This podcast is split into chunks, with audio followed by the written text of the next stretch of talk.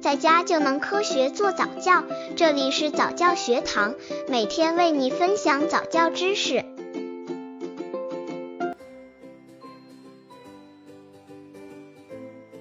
逗宝宝笑的方法有哪些？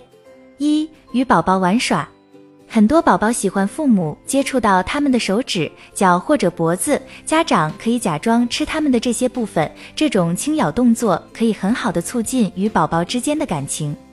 父母也可以选择其他一些与宝宝身体接触的动作，然后和他们一起玩。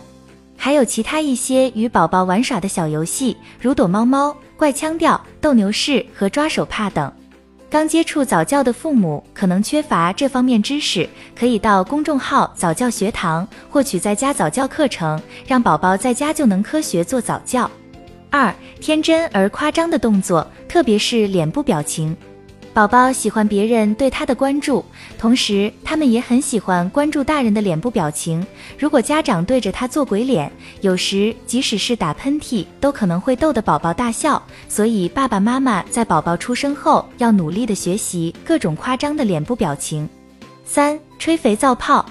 神奇的肥皂泡在阳光或者灯光下色彩斑斓，让宝宝们很感兴趣。有许多宝宝甚至会爬向它或者伸手想要抓住它，而且这种方式也比较经济，不会增加什么压力。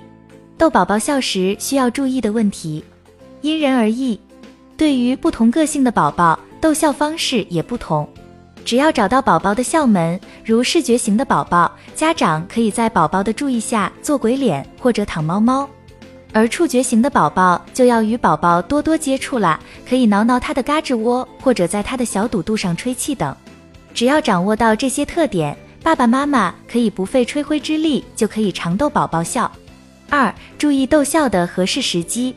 在吃饭或者睡觉的时候，不要逗宝宝发笑。吃饭时，若宝宝大笑，食物误入气管而噎着，严重的还可能引起窒息。睡觉前逗宝宝笑会让宝宝情绪比较兴奋，会影响宝宝睡眠。若情绪不容易回复的话，宝宝半夜还容易惊醒。三、注意逗笑时间。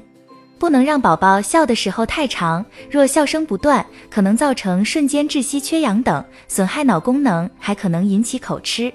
另外，宝宝的骨骼还十分娇嫩，过分的张口大笑容易让宝宝下颌关节脱臼。四、打嗝时不要逗笑。宝宝要打嗝时不要逗笑，因为宝宝呼吸系统还未发育好。若这个时候逗笑，会产生呼吸痉挛，严重的会喘不上气。